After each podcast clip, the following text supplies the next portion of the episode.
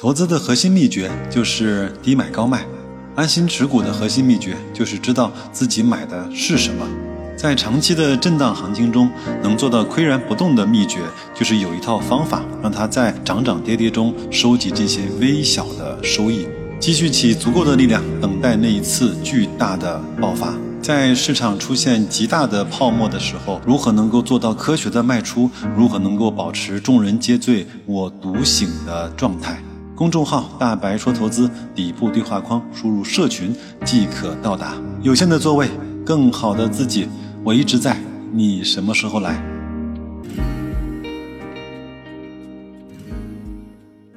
各位好啊，今天是二零二三年的八月二十八号，是一个周一了。我相信这个周一啊，对很多投资者来说是一个意义非凡的周一，因为直到我做节目的前几分钟啊，管理层给出了关于提振资本市场的几个重头的，算是刺激的政策吧。那我待会儿呢会跟大家把这些政策都统一的梳理一下。至于我们该怎么做，我呢也会简单的说两句。更多的呢，我会在我们的社群里面跟大家详细的去分享。今天是周一，按照惯例呢，我们来去同步更新我们这份大白另类估值。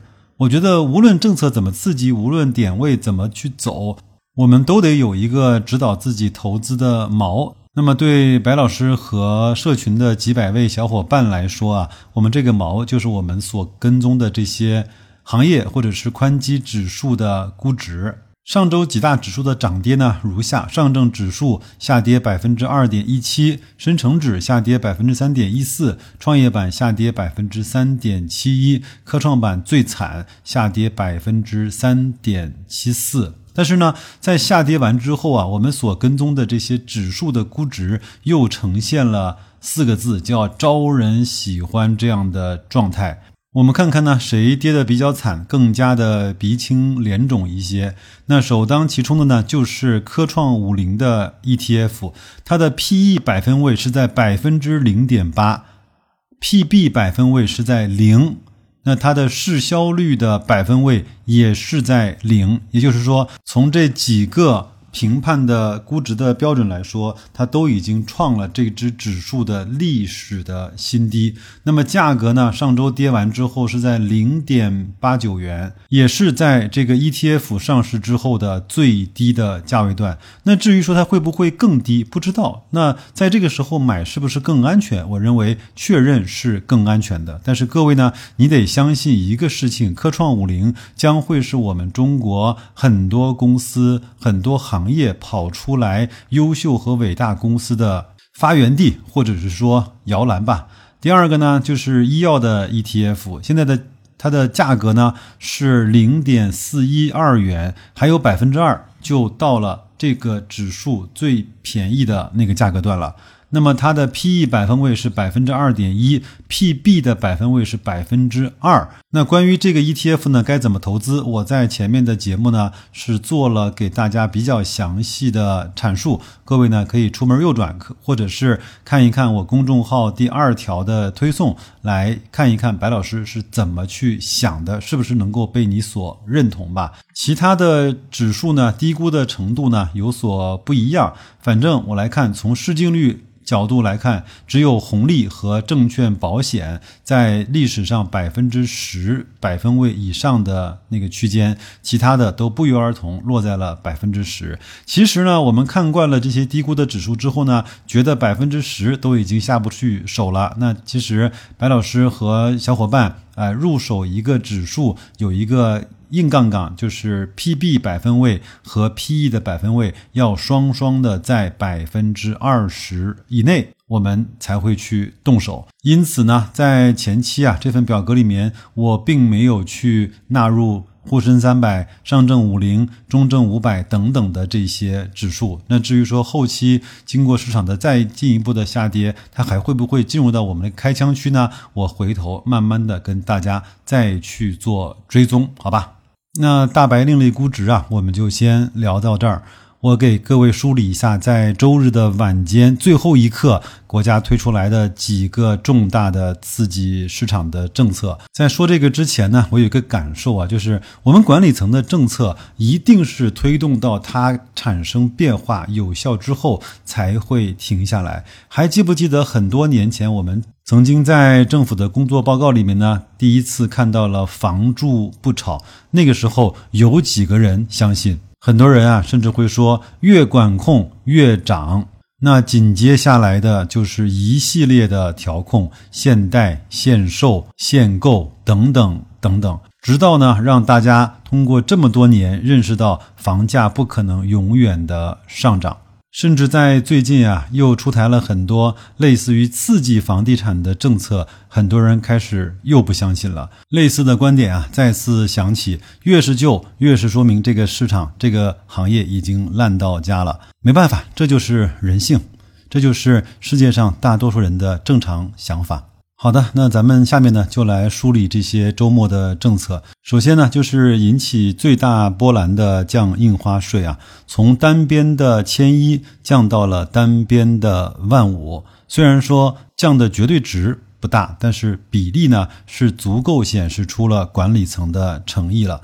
我在公众号“大白说投资”放了一张历年的。证券市场印花税调节的表格，各位呢可以去参考一下。另外呢，我也附上了调节印花税之后，无论是上调还是下调股市的表现，各位呢也可以去做一下参考。还有呢，我专门为大家呀放上了调节完印花税之后券商行业的表现。我相信这个呢对大家有最直接的投资上面的指导意义。值得欣慰的是，我们社群里的小伙伴基本上都把证券和保险啊这个 ETF 都收集到了足够多的、足够低的筹码。那至于说谁来给我们抬轿子，那就静观其变吧。这是第一个。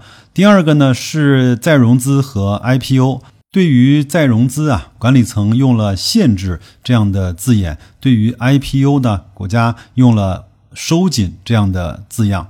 这个其实也是一个非常直观的呵护资本市场的动作。对于房地产这个行业呢，他专门写了这么一条，就是房地产企业再融资不再受破发、破净和亏损的限制。现在其实情况呢非常的明了。不是每一家房地产企业呢都情况糟糕到透顶，而是很多人只是在这个时间段需要一点资金呢，把整个的生意和业务呢去盘活。那么在资本市场上再融资，就是对房地产上市公司来说一个最直接的融资的手段。接下来呢是对大股东的减持，这是被很多人啊诟病的我们中国股市的一个顽疾了。